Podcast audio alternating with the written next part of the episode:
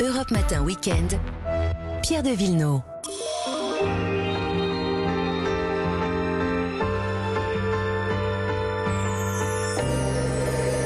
En balade le dimanche avec Olivier Pouls et Vanessa Zaza. Bonjour, Bonjour à, tous. Ce matin, on part en balade en Normandie. On se pose dans l'heure du côté de Rouen, tiens. Oui, mais on va être autour de Rouen. On va être dans les vallées, des vallées qui sont travers très lumineuses et qui cachent des petites merveilles bien secrêtes, euh, comme la forêt domaniale de Lyons-la-Forêt. 11 000 hectares de verdure. Et ce qui est bien, c'est que c'est une, une Donc, euh, les, les êtres laissent passer la lumière, donc on se sent pas euh, enfermé. Et à ses portes, il y a une petite station verte qui s'appelle Lyons-la-Forêt.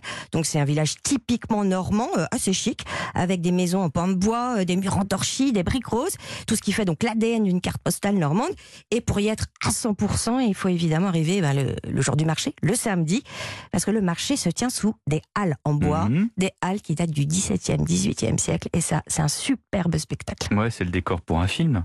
Ouais, bah bien joué, parce que vous savez chez qui on est? Non. Chez Madame Bovary. Ah.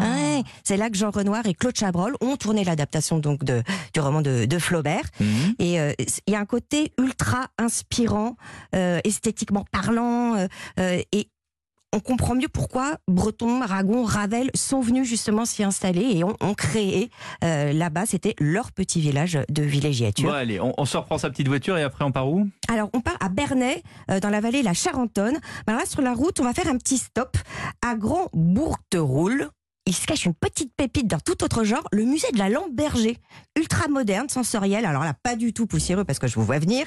On n'a pas du tout le côté euh, écomusée. Et cette lampe, elle a 120 ans. Et avant d'envahir nos maisons, les garçons, bah, elle servait à purifier l'atmosphère dans les hôpitaux et même dans les morgues. Bon, c'est un peu d'actualité, mais elle inspire aussi depuis un siècle. Il y a même des ébénistes de la région qui se sont amusés à créer des lampes euh, en marqueterie. Et puis il y a des grands noms aussi euh, de l'architecture, de la haute couture qui ont joué le jeu Écoutez Sandra Culotta nous décrire la lampe du sculpteur Armand.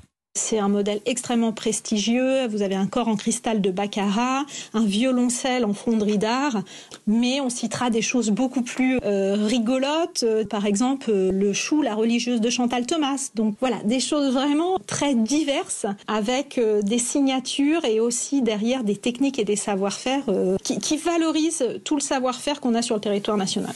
Donc, bâton, vous avez bien compris qu'en faisant une une, vous aurez un petit coin de Normandie chez vous, les garçons. Et on finit la balade par euh, le centre-ville aussi de Bernay. Alors, euh, Bernay, donc, euh, c'est du sur-mesure.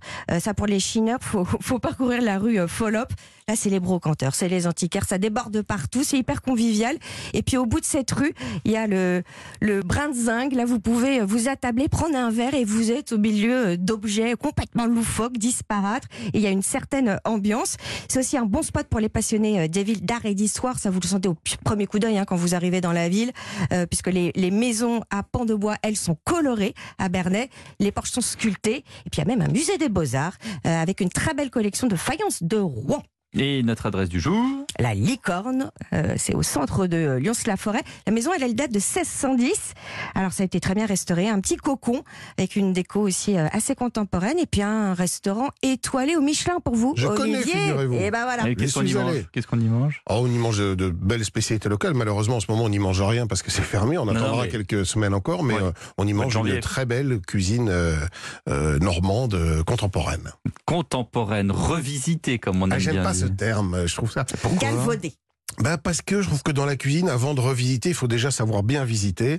Et, et, et, et, en fait, euh, ça se réinvente pas en permanence, quoi. c'est les, les, vrais bons classiques. Simplement une au bout du jour. Prenons une escalope normande, voilà, tout simplement. Comment est-ce que vous la Enfin, visiter, c'est juste une escalope avec euh, des champignons et de la crème. Mais vous savez. Et revisiter, ça peut arriver en cube, en triangle, en machin. On vous dit que c'est revisité. Ah ben, ça n'a pas d'intérêt. Ça n'a pas d'intérêt, c'est que de la forme. Prenez, bien, bien prenez une très bonne escalope de vrais bons champignons, ce qui est, et une vraie crème double de Normandie. ben, je pense que on peut, voilà, on peut difficilement faire mieux. Il n'y a pas à revisiter ça. Et puis arrêtons d'être dans l'esthétique où il faut que ça soit beau, que ça soit bon. on en revient un peu.